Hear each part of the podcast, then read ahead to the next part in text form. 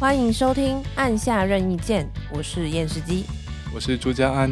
在这个节目里，我们轻松聊聊游戏话题。现在，请你和我们一起按下任意键。好，今天呢，我们要聊一个主题。嗯，这个主题是朱家安筹备已久，对，处心积虑。一直想要跟大家分享的一个游戏到底是什么呢？就是《恶魔灵魂》重置版，耶 耶！朱家好像觉得很开心哦，玩到这个游戏，我觉得还蛮开心的，因为是期待很久的游戏啊，而且可以说是为了这个游戏才买 PS 五的嘛。对，有听说知道这东西迟早要买的。对啊，但是我记得那个时候朱家安就非常的费尽心力，想要得到一台 PS 五，就是为了要玩《恶魔灵魂》重置版。对啊，因为它是那个限、嗯、限制，哎，那叫什么？呃，哦，PS 五独占，独占，独占，对，PS 五独占后，所以其他的主机也没办法玩。对，不过老实说，我买 PS 五之后，到目前为止，可以因为这台机器多玩的，大概也就《恶魔灵魂》而已。哦，是吗？其他都没有玩。对啊，其他 PS 五独占游戏好像没没什么玩，所以目前基本上是把它当做一台 PS 四在使用。是哦，对，因为我刚刚正想要问你，除了《恶魔灵魂》之外，你平常用 PS 五到底都在玩什么游戏？嗯，这我没什么概念。没什么概念吗？只是不敢讲吧？是不是都在玩 血缘诅咒？之类的呢？好了，反正我们玩的游戏都会在这里跟大家报告哦。好了，好，好，嗯、那这个《恶魔灵魂》重置版，因为它是重置版嘛，所以它本来是一个二零零九年的游戏。嗯，那其实也还蛮多听众朋友想要知道作家安对两个版本的比较。嗯，很可惜没办法完整的跟大家报告吼，因为二零零九在 PS 三上面的《恶魔灵魂》版本，我自己没有玩过。不过呢，我在玩了 PS 五的《恶魔灵魂》之后，我去查了一些 PS 三《恶魔灵魂》原版的影片。查影片的结果呢，是我发现过关画面看起来差不多，不是说画面一模一样，而说迷宫啊、敌人长相啊等等，大概都是一样的。所以我在看了大概一两个小时影片之后，我在猜说原版跟重置版哦，地图设计啊、敌人配置等等，应该都是差不多的。也就是说，重置版呢是比较着重于像是手感啊、画面、打击、光影、声音等等的优化。这个重置的工作室是一个蛮以就是蛮以重置出名的一个工作室，吼。哦，这个真的哦，嗯，因为他之前有重置过《汪达与巨像》哦，原来如此。所以你你在提到这个游戏的时候，那时候我刚好跟朋友借了《汪达巨像》重置版，嗯嗯，我我也是玩过原版了，然后再看重置版也是，后来再看这个《恶魔灵魂》重置版，觉得哦，果然是同一个工作室做的。整个美术风格的感觉蛮像的，原来如此。嗯，在重置方面非常厉害的，对，是一个重置达人。这个也是需要很多基础跟精细的技术才能做到。啊啊。嗯，因为我觉得它不但是，因为有时候你想说重置啊，就贴个图就好了嘛。对对，但是我觉得他们家做出重置的感觉，其实质感是很好的。我一个月前看了一个访谈，是这次《恶魔灵魂》重置版动作捕捉演员的访谈。所以他们这一次主角的动作也是请人重新演过了，重新抓的哦。你所谓的动作，呃，捕捉是就是他们会穿那种绿色衣服，上面贴点点那个吗？对啊，翻滚啊、击打啊等等的动作。而且对于这种动作游戏来说，动作捕捉不容易的地方是你翻滚之后，玩家会想做哪些事，所有的可能性你都要想办法接起来耶。翻滚之后接攻击啊，翻滚之后接跑啊。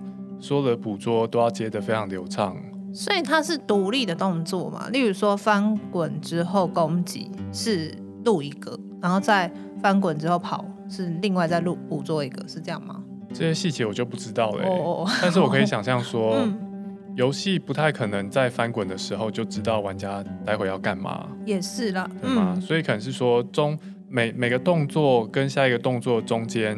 它都有一个共共可能共用的姿势等等的，在这部分要把它做得很严谨跟严格，这样玩家在操作的时候，嗯、对啊，才会觉得都接得起来，就不会、嗯、就不会瞬移怪怪的。嗯、对，有的时候是因为他们有中间没有做那个动作嘛，嗯、所以你就有可能会有一个很奇怪的瞬移。对呀、啊，像是我在玩刺客教条的时候，对，如果我要背刺蹲着的敌人，按钮按下去，嗯、那个敌人就会瞬移成站立状态。哎、欸，这个其实很常见呢。对，这个我记得我们之前好像也有讨论过，就是说，如果你中间有欠缺某一些动作的话，像《黑暗灵魂三》啊，虽然说我们都很喜欢这游戏，嗯、但我觉得它里面也有是某几个动作是他没有做的。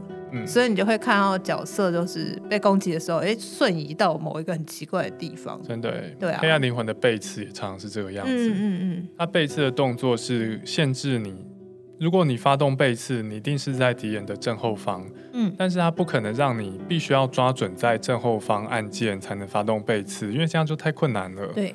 所以如果差个角度差个五度啊、十度啊，会怎么办呢？敌人会瞬移转身哦。所以我我们在玩的时候，玩家会戏称那个叫吸嘛？对对，对，对，我们吸到，因为有的时候你从别的角度看起来是不是你背刺他，是怪物吸到你的剑上这样子。对，它就吸引转过来配合你的背刺 这种感觉。对，我觉得恶魔灵魂，好吧，恶魔灵魂的背刺，我自己感觉是有做的比较自然的，但是我现在没有想起来他做了哪些细节。嗯哼，但是我可以说的是，《恶魔灵魂》真的有非常多细节做得很好哦，像是打击的手感啊、光影等等。PS 五的一大特点是它的手把的震动做得很好。对，有一些哦、呃、拉弓、拉弓射箭的游戏，我们是按 R two 嘛，右手食指或中指的那个扳机键，扳机键。有松紧之分，这个是会照着游戏内部调整而定的。如果你的扳机键是用来翻滚，那就会很松，你轻轻按；如果你的扳机键是用来拉弓射箭，它通常设计的比较紧。这个比较紧是说你的食指真的要出力才把它按下去。嗯嗯嗯。所以扳机键有松紧之分，这个让你在拉弓射箭的时候觉得有临场感，而且手手柄的震动方式非常的多种。诶，大家如果有玩 PS 五，里面有一个专。专门秀他手柄机能的小游戏，这小小游戏里面，小玩家是操纵一个机器人，这个机器人移动在草丛上啊、玻璃上啊，手柄的震动是完全不一样的。在草丛当中，你好像可以透过你的双手去感觉到小机器人的两只脚扫过扫过那些草的那种稀稀疏疏的感觉。哦。那如果是踩过玻璃，就叮叮当当叮，非常清脆，不但呈现在音效上面。也呈现在手柄的震动触感上。对，因为 PS 五，我刚拿到它的手柄的时候就觉得哇，好重哦。对啊，嗯，应该是比 PS Four 的重蛮多的，重了一些。嗯嗯嗯。嗯，所以那时候玩呢，再加上它的这个震动的回馈，我玩了一下，觉得手好酸哦。尤其是恶魔灵魂，你放在膝盖上玩啊。他希望上网很没 feel 哎、欸，觉得就是应该要拿投入的时候就会不自觉拿起来，对啊，会不自觉拿起来。所以我那时候光是打一下那个胶血罐，我就已经觉得手酸到不行了。哦，对我我觉得是不是就是你讲它可能有扳机键有一些松紧或是什么的关系？我觉得有可能哎、欸，嗯嗯嗯，而且因为手柄有非常手柄可以模拟非常多种的震动方式，这个让《恶魔灵魂》重置版。这个游戏在执行各种行动的时候，让玩家更有感。嗯哼，像是我自己玩《黑暗灵魂》，其中一个让我觉得遗憾的地方啊，就是《黑暗灵魂》在释放法术的时候，好像在好像在撒纸屑一样。它那个手感就是撒纸屑。不管你是非常厉害的法术，还是小小法术，毫无差别。但是《恶魔灵魂》，就算你是放小的法术，你可以从手柄感觉到魔法师在用法杖蓄力汇集能量，然后把。能量球给喷出去，可以用手柄感觉到这些过程，这让我觉得玩法师是一件很好玩的事情。那这样我应该开法师玩玩看。对呀、啊，我觉得很值得哎。因为我现之前是用，就是我就用一般剑士，嗯，然后对他的感觉就是觉得动作有点古老哦，嗯，然后觉得、嗯、呃变化不大啦，所以玩一玩就我是第一关都没推，就是第一个网都没推到，我就有点放弃。嗯但你这么一说，我就觉得还是说是因为选角选的不对，搞不好用法师玩玩看，可能更更有那个会更有动力。玩恶魔灵魂也有很多玩家提，呃，推荐新手第一个优先玩的是王族。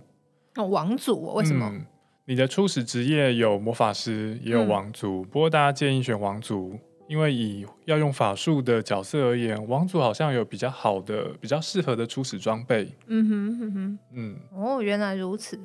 我我刚开始玩，虽然我有玩过原版的，但是我真的是都没有什么记忆了。嗯，就是一开始玩我就选了一个女战士。嗯，但后来我去查了一下资料，才发现说，哦，原来恶魔灵魂的男女装备还不太一样哦。哦，对啊，嗯嗯，有一些装备有限定性别。嗯嗯嗯嗯，所以后来我又开了一个男的战士，嗯，我不知道贵族吗还是什么的，反正就是他是一个拿戟的一个角色这样子，嗯、但又觉得好像有点太长了，所以又常常会。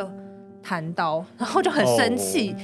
Oh, 这个游戏弹刀真的讨厌，很讨厌，因为它窄道又很多。对，嗯、待会在地图的地方，我们会好好抱怨这件事情。对啊，我自己觉得《恶魔灵魂》的战斗系统，就动作游戏来说，已经算是很不错的系统了。考虑到它在二零零九就已经出现，我们的听众，如果你有玩过《黑暗灵魂》一代，战斗系统包括。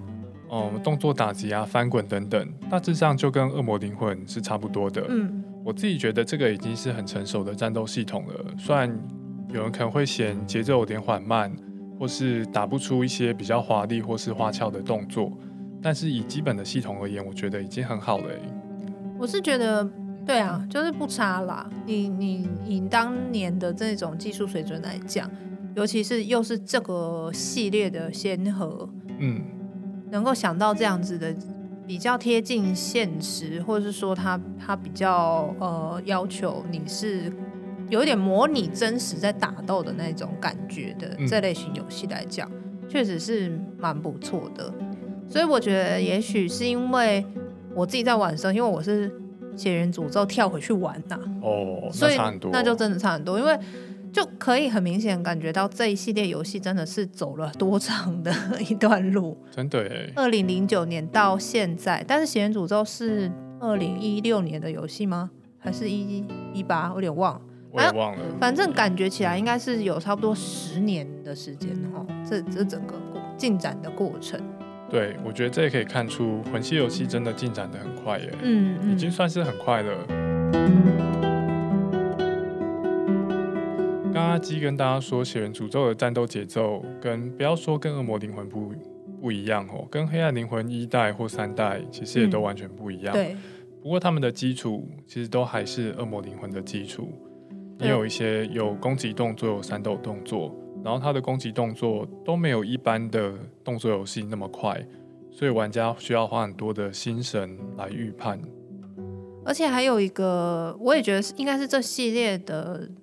重点之一在于精力的分配吧，嗯，这是我我我我是这样看魂系游戏啦，就是它跟其他动作游戏的比较大的差别，可能是在于刚刚就除了刚刚说的动作，可能是在游玩的过程之中比较注重预判，动作比较慢，然后要做呃注重玩家与敌人的那种对峙感，嗯，之外，我觉得精力的。调配你的管理也是算是这系列游戏一个蛮重要的，嗯，所以也也有人说这边有点岔出来讲，就是也有人说《只狼》其实比较不算是魂系游戏，因为《只狼》没有精力条嘛，嗯，对啊，对我来说这些游戏的精神都还是一样的，嗯，因为精力条的功能是让玩家不能猛按刚猛按攻击键嘛，对。那你要阻止玩家猛按攻击键，就是让玩家没办法这样按，精力条用来做这个事。是。除此之外，还有其他解决方案，像是怪物被砍两下之后就进霸体，嗯，你的第三下就没办法中断他的攻击。是。这个其实在血源诅咒和黑暗灵魂也都有用到，对，是他们搭配精力条一起用。那之狼，我目前听到说大家觉得只狼是很精妙的设计啊，是说在只狼这个游戏里面，你根本就没有必要。狂按攻击键，嗯，因为攻击可以造成的伤害是没有太大作用的。对，在只狼这个游戏当中，最好的攻击就是防御，防御，嗯、而且是抓对时机防御。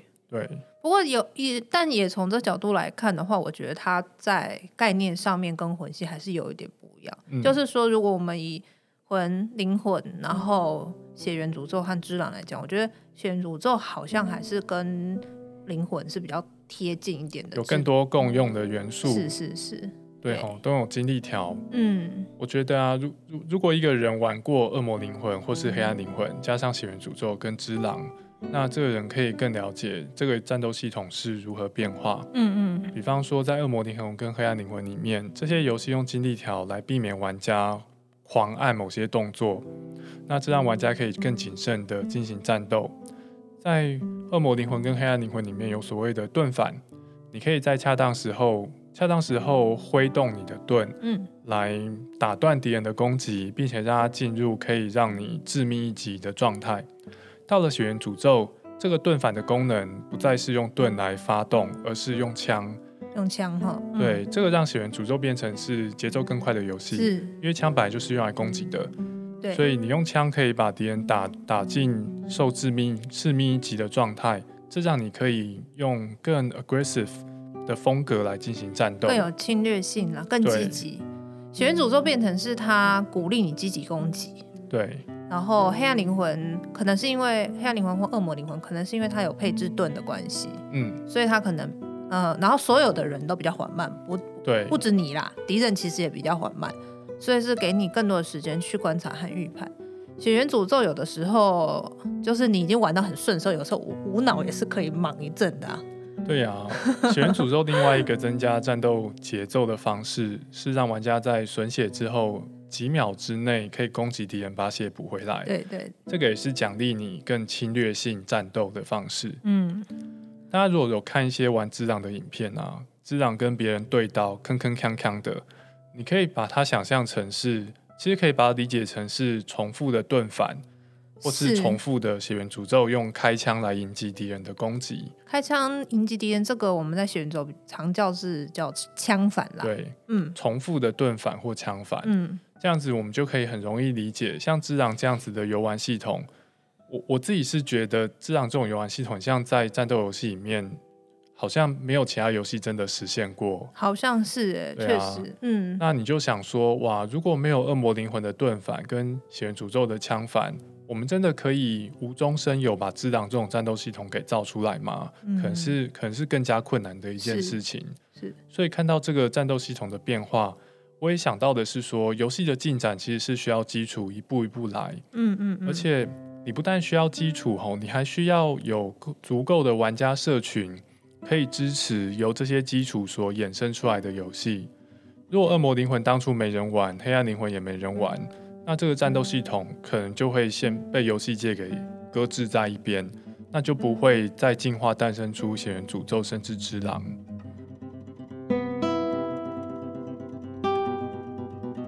对啊，所以我们今天虽然主题聊的是恶魔灵魂，嗯，但是我觉得也也不可否认，就是说这这个 From Soft。From Software 好难念哦，From 这这个游戏公司的这些游戏其实都是一环扣着一环啦。嗯、它有的游戏虽然它是共用同一个名称，例如说《黑暗灵魂》出了一二三，对，然后有《恶魔灵魂》都有灵魂，但其实我觉得他们有一个共用的核心在其中，然后都是从这个核心去发展出来不同的玩法以及乐趣。嗯嗯，将来我们可以有一集讨论怎样算魂系游戏。确定吗？反正我们已经变成按下魂系键了。啊，好吧，也是。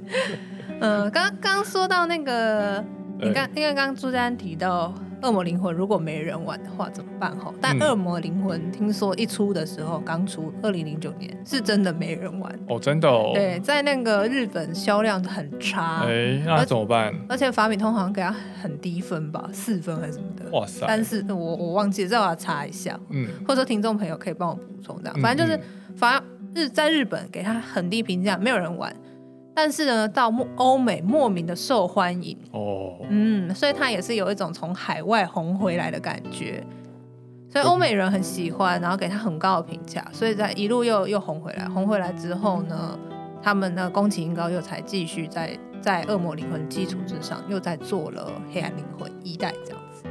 觉得这个也是游戏需要受到社群青睐的意思，哎，嗯嗯，所谓好游戏是相对的，你的社群要可以熟悉并且接受那玩法，那个游戏才会是好游戏。是，然后我可以想象，如果在另外一个世界，他们习惯的动作游戏是另外一种，那就算《只狼》这个游戏你丢给他们玩，他们可能会觉得这是烂游戏。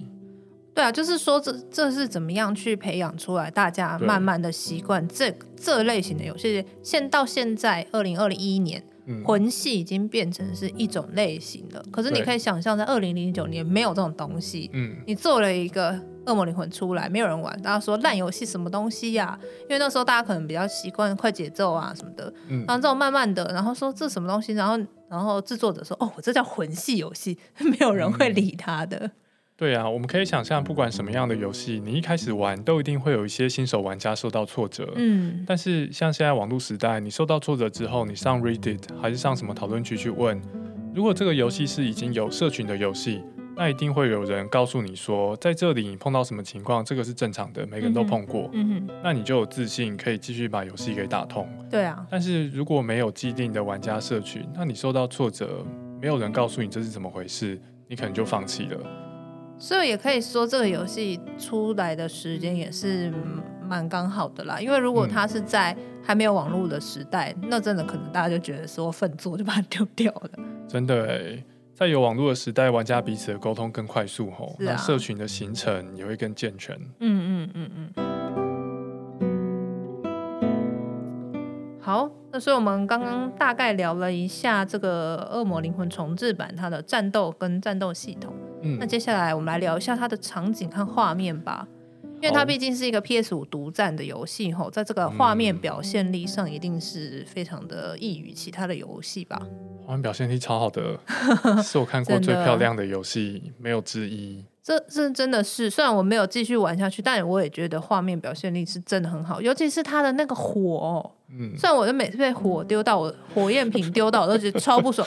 可是那个火丢出来之后，它的那个余烬呢，然后还有散发出来的那个火，我那种细碎的那种火，那叫什么？我不知道，中文不太好。反正就是那个 丢出去那个火花，就觉得说哇，好真实哦。嗯嗯，这游戏场景我觉得是各各种逼真跟漂亮哎，而且是逼真跟漂亮兼具，我觉得都做的很棒。游戏的质感，然后那个气氛的厚重，嗯，跟远景的细致都表现得出来。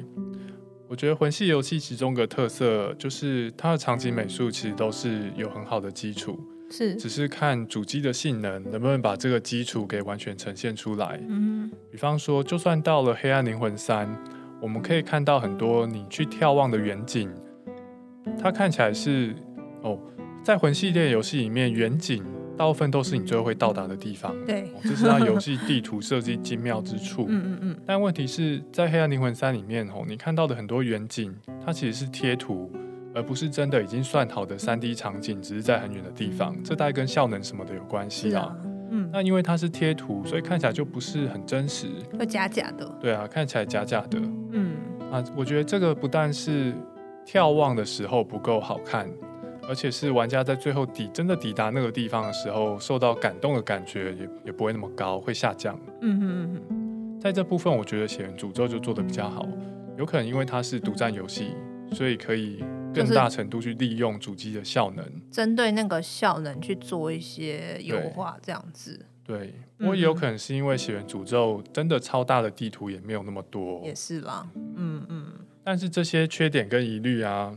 在《恶魔灵魂》里面都是不存在的，《恶魔灵魂》的地图远景要多远就可以有多远，还看起来像真的一样。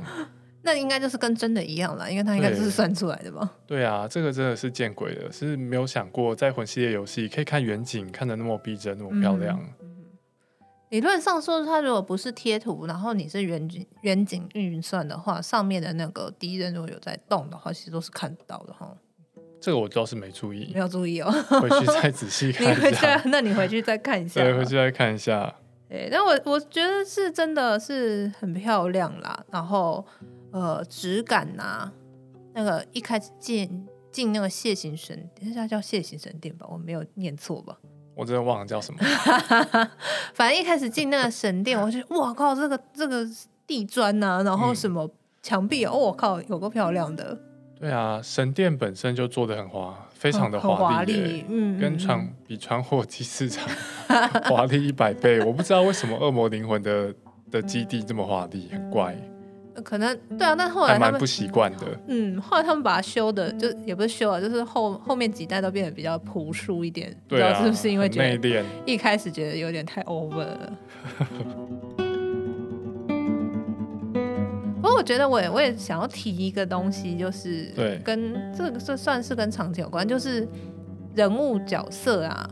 我觉得好像是有一点因应现在的审美，或者说现在的呃比较追求多元，所以呃一开始捏脚的时候有一点就是这不是这没有好坏之分呐，只是说有一点出乎我的我的意料之外。往哪方向？因为他的人物的形态变得非常的多元，嗯，就你可以捏不同的种族的人，嗯、就是像过去，比如说血缘诅咒，每个人都长得蛮像洋娃娃的。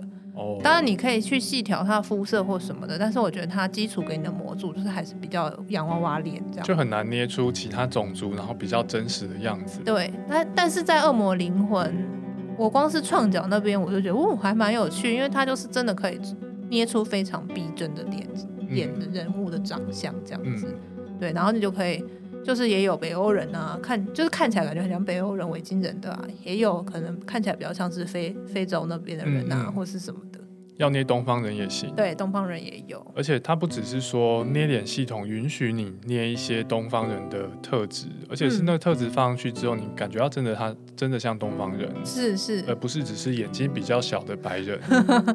就是每一个人的特长得是有特色，但是又写实。嗯，我觉得蛮蛮有趣，就是这个整个捏脸系统让我感觉蛮美式的啦。嗯、我好像也很难用一个很很客观或很科学的方式去说明说什么叫做很美式游戏的捏脸系统，但是我的直觉的第一感受就觉得说，哦，这好像是还蛮美式 RPG 的捏脸系统的感觉。嗯，恶魔灵魂给你。超漂亮、细致的场景，而且你可以捏你想要的脸，对，很多方向，对对。而且你把这些都搞定之后，你还可以拍照。哎、欸，说到拍照，我记得我们之前有一次闲聊的时候，对就说什么啊，不知道 Elden Ring 会不会有拍照系统？然后一定要有的啊。然后朱家安还说，宫崎英高一定想说。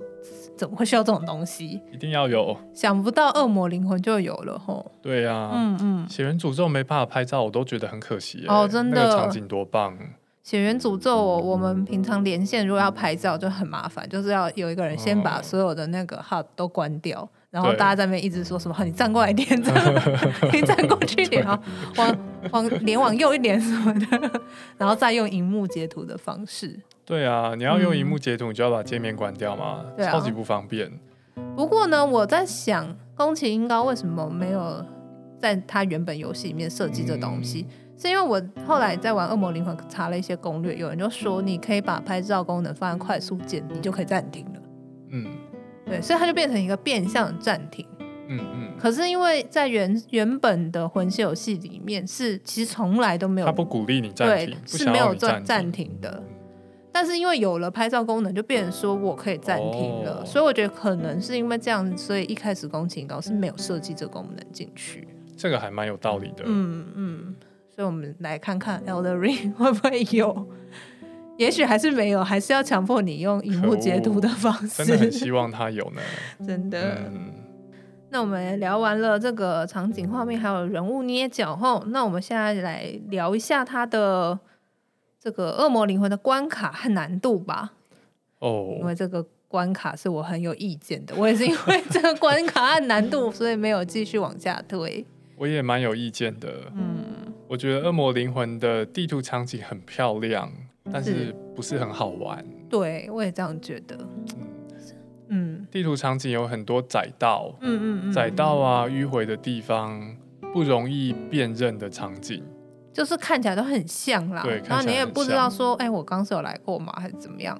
对，当然魂系的场景地图总是要玩家去熟悉啦。是，真的老玩家，你给他截图，他都可以辨认这是在哪里。嗯嗯嗯。但是我觉得在恶魔灵魂这件事情特别困难哦，因为重复的地方真的太多了。嗯嗯。而且这是在几乎每一个地图都有的现象。哎、欸，那应该是。会配给你一个类似七色石的道具，让你可以做记号吧？应该有拿出来了。应该有，应该有吼。对，不过我是没有习惯用，嗯，我觉得那个对节奏会有不好的影响。对啊，而且你多一个东西要操心。是啊，是啊，嗯、对，我也觉得这个关卡设计的不是很好，但我可以理解啦，因为毕竟它是第一个嘛。对，很漂亮，但是设计也不是很好。嗯，我觉得在《恶魔灵魂》里面呢、啊，有刻意用地图设计来制造难点。嗯哼，有刻意做这些事情，比方说。窄道，嗯，然后配上攻速快的敌人，嗯，那你就不太可能跑过去。对，或者是搓搓冰，搓搓、啊、那个搓搓超讨厌的。对，或是容易掉落的转角。哦，对啊，那也很烦。我觉得这其实也可以让我们思考一个问题，就是说关卡难等于好玩吗？或是关卡难等于不好玩吗？因为像我们玩玩魂三，或是我们玩血源诅咒的时候，其实也是有有地方是有难点，会说哦，这这个地方前面有难点或什么的，可是还是会去玩，还是会觉得很好玩。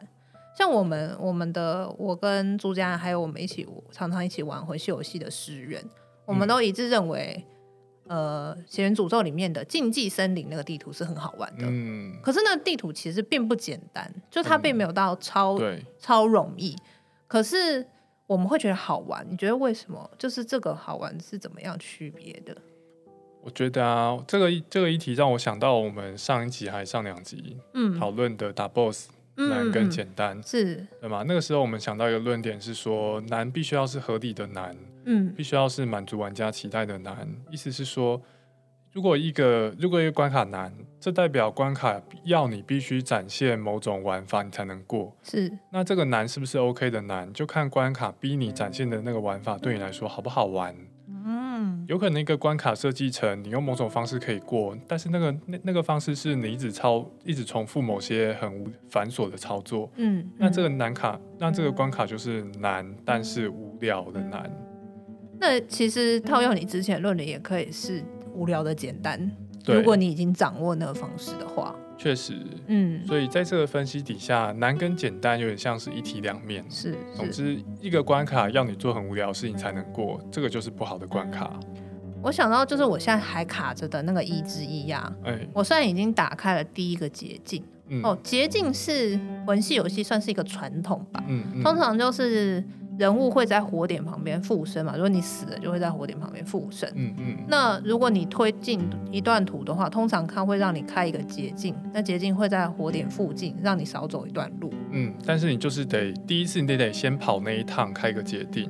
捷径。然后第二第二次才能利用那个捷径来很很快的抵达过去绕一大段路才能到的地方。是，那我。呃，我在一之一开了第一个捷径，嗯，结果看完那捷径，觉得跟没开一样，因为那捷径开了之后，还是要爬上一个很高的塔，哦，然后那个塔里面会很多人对你丢火焰火。原来如此，就捷径给你的奖励感感觉没有很高。对，那然后除此之外呢，那些人其实也就是回到我们刚刚讨论，其实他并不难打。那些人其实他们会站在一些一些那个很像装弹药的的桶子旁附近，嗯，所以如果你丢火焰瓶丢到那个桶子的话，可以把他们一次炸死，嗯，可是就很烦呐、啊，就每次都要再来一次，然后我的资源会消耗啊，所以我中间只要死了，我就要重来，然后我要再丢一次，然后再跑上那个很高的塔，很烦，然后中间就是会有人一直要拿瓶子丢我，然后我要再丢回去，然后我觉得那个过程中好像没有什么乐趣。那过程很繁琐哎、欸，很繁琐。在上那个塔的时候，它就是一个四方形的塔，然后你沿着那个边边的楼梯一直旋转往上，对，所以看起来你做的事情是一样的，是一样的。然后重重复个三分钟，嗯，一直到爬到塔顶可以继续冒险。然后那个里面的怪啊，嗯，也也都一样。就那那个塔里面的种类也种类没有多到会让你觉得高兴。对啊，嗯。那同样的，我可以做一个对照，就是《血缘诅咒》里面的盖隐赫斯特，嗯，它是一个一个隐藏地图，你可以选择要不要去打。那盖隐赫斯特，如果你要打王的话，它的火点开了捷径之后到王房，其实在游戏里面应该算是蛮远的。我有测过时间，接近跑酷也要两分钟。就算你的捷径全部开的，嗯，你还是得跑两分钟到往前面，对，这个算是很长的了。中间就是还是很容易被小怪打到，就即便你跑酷。对。可是我觉得那一段还是虽然有点繁琐，可是我觉得是有趣味的。嗯。因为那边有一段是有很多怪会一涌而上要来打你，可是你只要跑得好，是有可能无伤跑过。所以，那你每一次无伤跑过的时候，就会有成就感，想说：“哎、欸，我又掌握到一点他们移动的一些套路，所以我可以避开。例如说，我可能先停一秒再跑，或是我先往左一下，再往右一下，这样子可以比较灵巧的避过它。嗯”嗯，这中间是有一些技巧。可是刚刚讲到《恶魔灵魂一之一》那个塔，我觉得好像没有哎、欸。他就是强制你一定要丢丢火焰壶把他们炸死，然后每一个转角的那个会冲下来的怪坑，你就是要用某一些方式把它打死，就没有别的办法。然后在这过程中，好像也感觉不出来自己的成长。那个转角会冲下来怪是小怪。嗯，然后对玩家来说，可能就是就路路边史莱姆那种等级。对。但是那个小怪有一种很讨厌的前冲的连击，嗯，每次打四下五下，啊，那个连击中第一下，大概剩下就都中了，所以被中的时候你会感觉很差。那感觉差的来源之一，蛮讽刺的，是来自于 PS 五的手柄震动功能还不错，所以没错，对，打从心里知道自己被打了五下，心情就很差，或者是被火烧到。嗯、被火烧到那个手柄会就是继续震动，告诉你说你还在烧哦，你还在烧哦。对，然后那个区域的的楼梯很窄，所以不太可能绕过那些小怪。嗯，总之有些地图用狭窄地形来制造难度，我自己觉得不是特别好的主意。嗯。觉得还以后面他们的发展来看，好像是还是以怪物的配置，嗯，跟怪物整个攻击的这个模，呃，算模组嘛，或者说它的这个预设的 AI 攻击的 AI，然后你如何去应对，我觉得这会是觉得比较好玩的地方。对，嗯，所以这边嗯好，但是我们还是必须要帮他讲讲话，因为毕竟是二零零九年的游戏，我觉得可以设计出这样子已经是很不错。对呀、啊，而且。很多对地图可以改进的地方，也是《恶魔灵魂》出来之后，我们可能才会想到说三 D 动作游戏的地图怎样算好玩，怎样算不好玩。嗯嗯。其实《黑暗灵魂》一代比起《恶魔灵魂》，我觉得已经有在地图方面有好很多了。对啊，嗯、而且是长足的进步。哎，对啊，《黑暗灵魂一》的地图是现在所有的魂系玩家都非常的怀念的一个地图。嗯，因为到后面几代。无论是黑魂二三，或者是说血缘诅咒，其实都没有像一代那种很很厉害的放射性的无呃放射性无缝地图。我这边解释一下黑暗灵魂一它的地图是怎么样好了，嗯、就是你一开始从初始场你出来，那你打过教学关之后，会有一只鸟把你丢到一个叫传火祭市场的地方。那传火祭市场它算是那个大地图的中心。有点类似中心点吧，你从那边出发，你可以有往上走、往左走、往下走，好像有三到四个路线可以走。嗯、那当然，其实一般的正规打法只有一条路啦，因为那边的那个难度是最适中的。可是如果你真的想要挑战看看的话，其他几条路也都是可以走的。哦，就是有很多选择。对，你有很多选择。然后更妙的地方是，中间的一些捷径可以让你把不同地方都统起来。嗯，所以有可能你走其中一条路，一直打打打，中间打了好几个 BOSS 之后，到一个地方打开一扇门回来，哎、欸，居然回到传火器市场了，居然回家了，见鬼！对，那这个其实，在后续后续几代是好像就没有再看过了，没有再看过这种那么精妙的捷径。对对，嗯、虽然说后面当然还是会有一些精妙，就是有一些不错的捷径啊，或者说有一些地图也是设计的蛮好的，可是像黑暗灵魂一代那一种。全部环环相扣，然后你打开个门，柳暗花明又一村的那种感觉是，好像是后面就比较少再出现。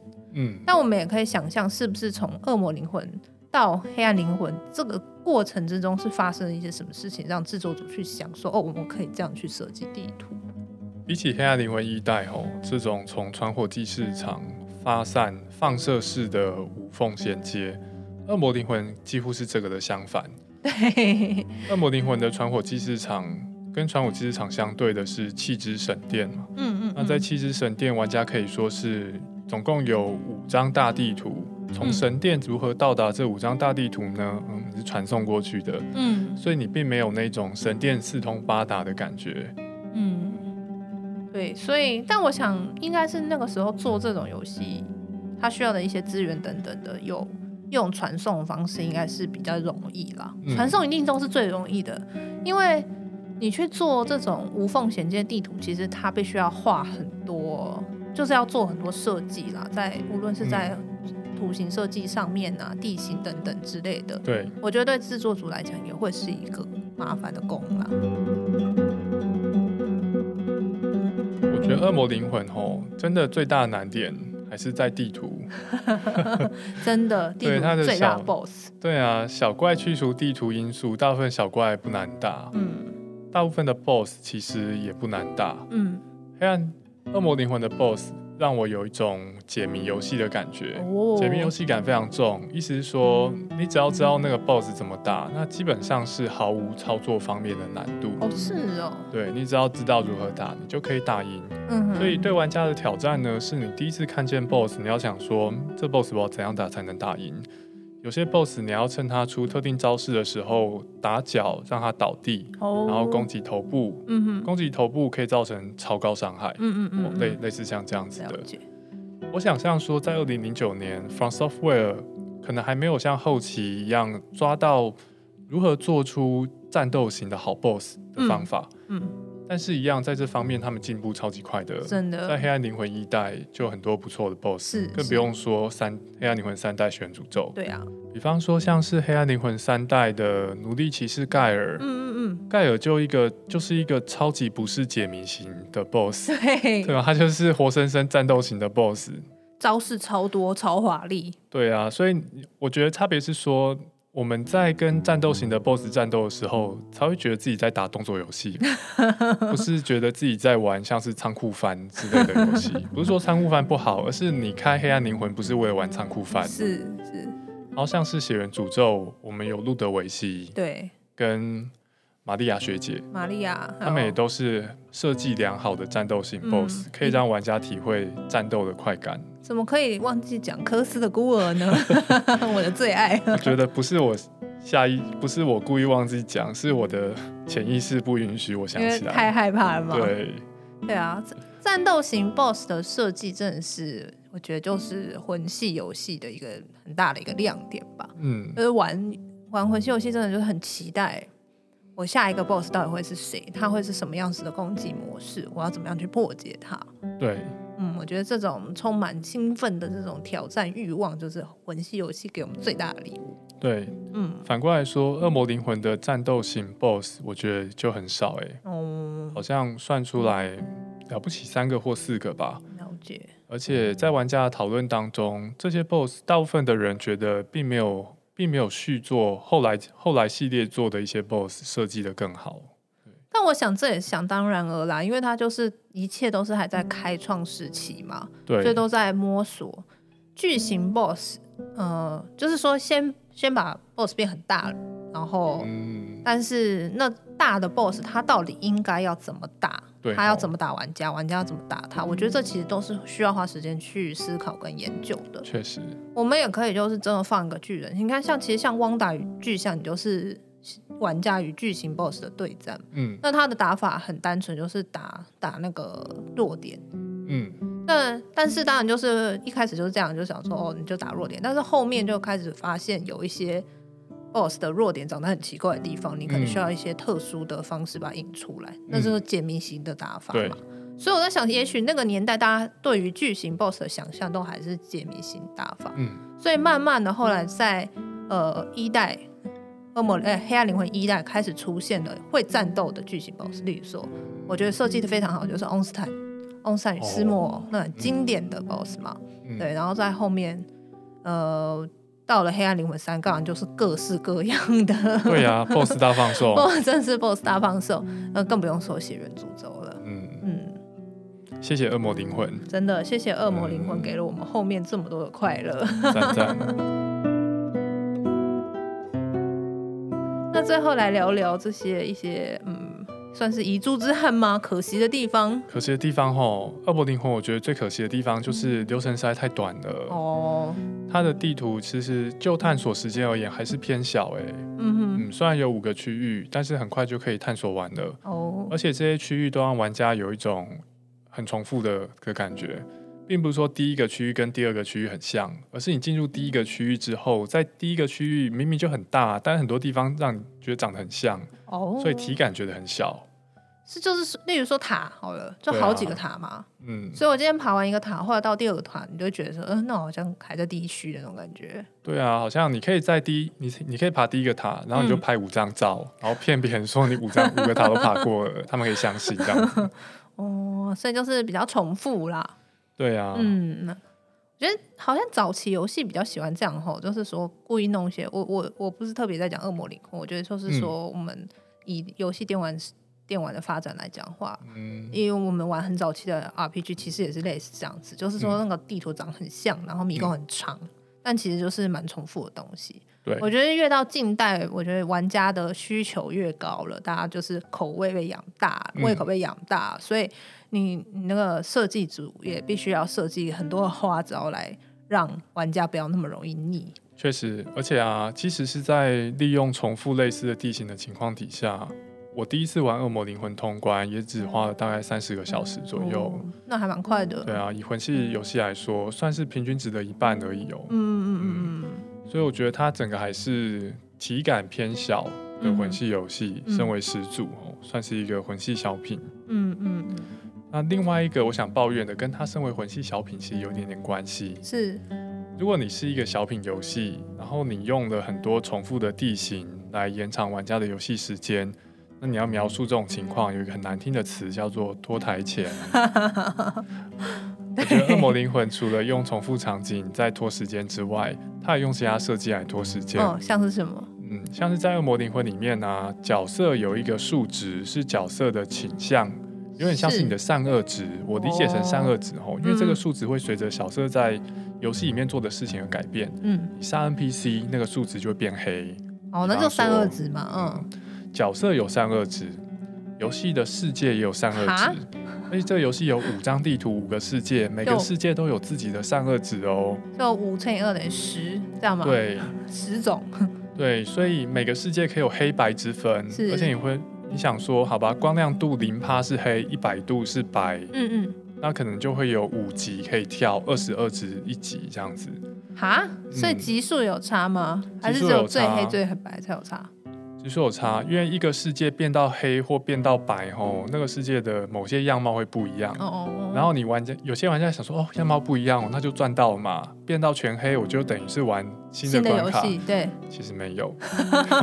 那所以到底会怎样变到 全黑？这差别是说，有一些可以开的房间变得，有一些不能开的房间变得可以开，你就可以进去拿个东西，然后出来。或者有一些 NPC 会出现在那边，你就可以过去跟他讲话，拿个东西。或者你把它杀掉，拿个东西，然后回家。所以你可以想象，就一张地图，然后本来可以分布的宝箱房间，或是可以互动的 NPC，、嗯、我把它选几个出来，然后把它设定成这个世界的黑白倾向要在特定数值，它才会出现。换、句话说，你要我逼迫玩家必须要重复游玩，做特定的事情来改变世界的黑白属性，嗯，才能取得特定道具。那真的蛮烦的，对啊。起来。所以那些事情我到最后都没有去做，都没有做，反正就只是拿个宝箱而已。对，而且，呃，更令人困扰的是，世界的黑白特性会影响到连线游玩。哦，对呀，因为让世界变黑的最常见的方法，嗯，就是玩家以拥有肉身的形态死去。嗯哼，这游戏的叙事是说，玩家可以有肉身，也可以是灵体啦。嗯嗯，那、啊、你有肉身，你挂掉你就变灵体了。是要借由特殊道具，或者要去打败王，夺取他的灵魂，才能恢复肉身。嗯，嗯这边的连线机制是说，你必须要是肉身状态，才能召唤其他玩家。是，所以如果你大部分的玩家呢，他会。他会蛮小心，避免自己以肉身状态死掉，对啊，因为这样子的话，你的世界会变黑，会很不方便。哦、嗯，所以很多玩家呢会选择在去出去冒险之前，如果你是肉身状态，你会在基地先自杀，对，嗯、把自己变灵体，因为基地不属于任何世界，你在那边挂掉不会影响到黑白属性。那这会影响到连线游玩啊，因为你用最保险的方式游玩，以至于你在探险的时候永远都是灵体状态，就不能召唤了。对，所以你的连线游玩体验就会很贫乏，就很少很少有机会可以连线啦。因为你连线，然后你连线之后，你会很怕自己死，然后就会打的又更保守、更慢，然后整个拖慢整个节奏。而且连线的时候，如果你的队友挂掉了，世界也是会变黑。啊？什么？队友也不能死，这也太麻烦了吧？玩起来压力非常大，而且我觉得是无谓的大啦，没什么必要。啊、好像没必要这样子。嗯。哎、欸，就说到这个啊，就是因为你刚才提到这有肉身跟这个灵体的限制，对，我会发现一个很有趣的地方，因为你如果是肉身的时候，你的血假设是一百，你变灵体的时候。的血就会减半，所以只剩五十。对。可是其实我觉得这个啊，后面后续的黑暗灵魂跟呃血源诅咒没有，就是后后面黑暗灵魂他做了另外一个调整，而是他让你原本的血就只有五十，嗯，但是你变成肉身的时候血变成一百，嗯，所以其实是一样的东西。朝三暮四。对，其实是一样的东西。可是我不知道为什么后面后面这种我就觉得比较舒服哎、欸。真的哦，对啊，像是《黑暗灵魂三》，它是利用一个东西叫做余火，嗯，就是，因为它的叙事就是说你是一个灰烬啊，然后你要你要去寻找火，所以如果你是在有火的状态，你的角色是有火的，你的血就会变多，嗯，可是如果你是灰烬状态，血是比较少。那我们通常就是会用一般的灰烬状态玩，因为如果你有火的话，很可能会被别的玩家入侵，嗯，可是呃，一样是用使用了火，然后。血变多，跟恶魔灵魂是我本来是肉身变灵体之后血变少，我觉得好像加法会让人感觉比较舒服哎、欸。是哦，有一个定锚作用、嗯。对啊，对啊，就会觉得说，好像我应该，我本来应该要是活体，但是我现在变灵体，好像是我不对。嗯、我觉得游戏有一种这种暗示，所以就玩起来的时候心情就不是很好，这样子。对，所以关系到你会判断自己是损失还是赚到。对啊，对啊，对。好像是这样。嗯，所以我觉得他们好像后面有察觉这一点，所以其实是类似的东西，因为它也是游戏控制你的血量嘛。嗯。但是它只是换了一个说法，或是换了一个作用的方式，但你的感受就会差很多。嗯。恶魔灵魂，如果你要收集全道具，那真的超麻烦。因为还要变黑变白这样吗？对啊，你要让每五个世界 每一个世界你都要经历过全黑跟全白，嗯哼，而且大致上你好像要用一。要以一个固定的顺序，因为这样会比较容易。哦，那你要如果你要做这些事情的话，这免不了你要必须要故意自杀等等的，嗯、来改变世界的黑白状态。了解，嗯，就很繁琐。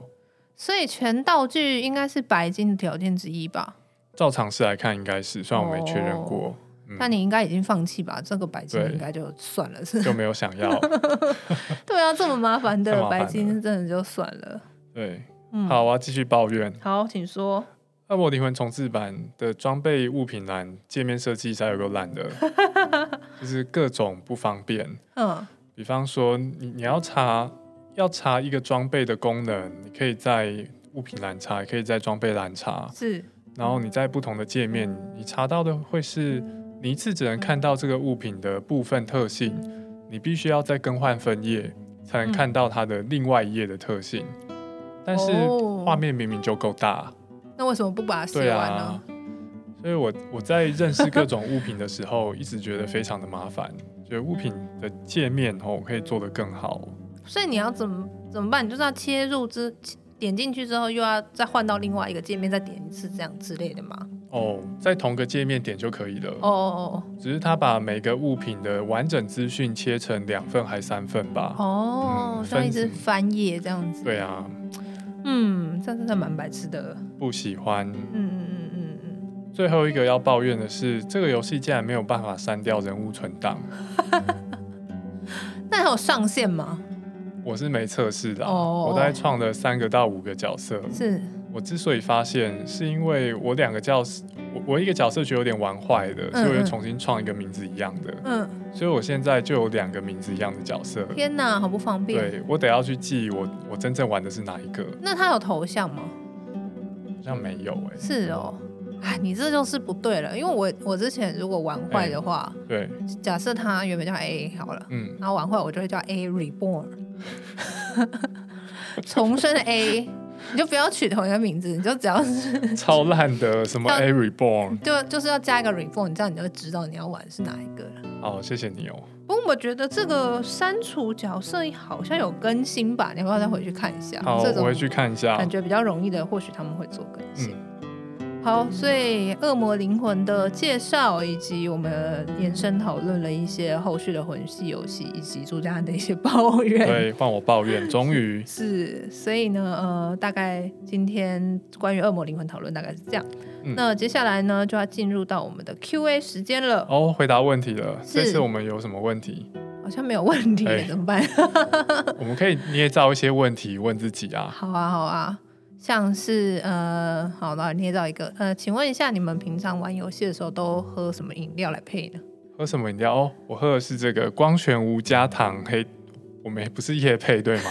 那不是夜配，不要白白的介绍别人的饮料，奇怪。好啦，好，所以呃，这一集就没有没有特别有什么问题，那也就是反正我们的有节目简介处都有提问箱，然后粉砖上也有，嗯、所以也是非常欢迎大家来。提问箱留言或者写 email 给我们，有什么问题都可以问哦，嗯、我们就不用捏造一些跟饮料有关的问题。哎、欸，然后顺便分享一下，就是我们有时候会真的会收到听众朋友的来信，嗯，然后我就觉得蛮感动的耶。哦、对啊，嗯，因为大家都写的蛮长，然后我也觉得有时候也从里面学到一些东西，这样、嗯、很感谢大家。对，真的很感谢大家。好，那今天的节目就到这边喽。好，那就感谢大家的收听。那如果你喜欢我们的讨论，记得按下订阅，还有给我们五星评价哦。脸书有按下任意键粉砖，也可以帮我们按赞。任何问题、嗯、想法、业配合作，都可以在节目简介处找到 email 寄给我们，或者到脸书 IG 留言哦。好，然后我们最近也开通了抖内的功能，也是放在简介处，所以如果大家愿意抖内给我们支持我们做节目的话，也欢迎来抖内我们哦。多多利用，谢谢大家，谢谢大家，拜拜，拜拜。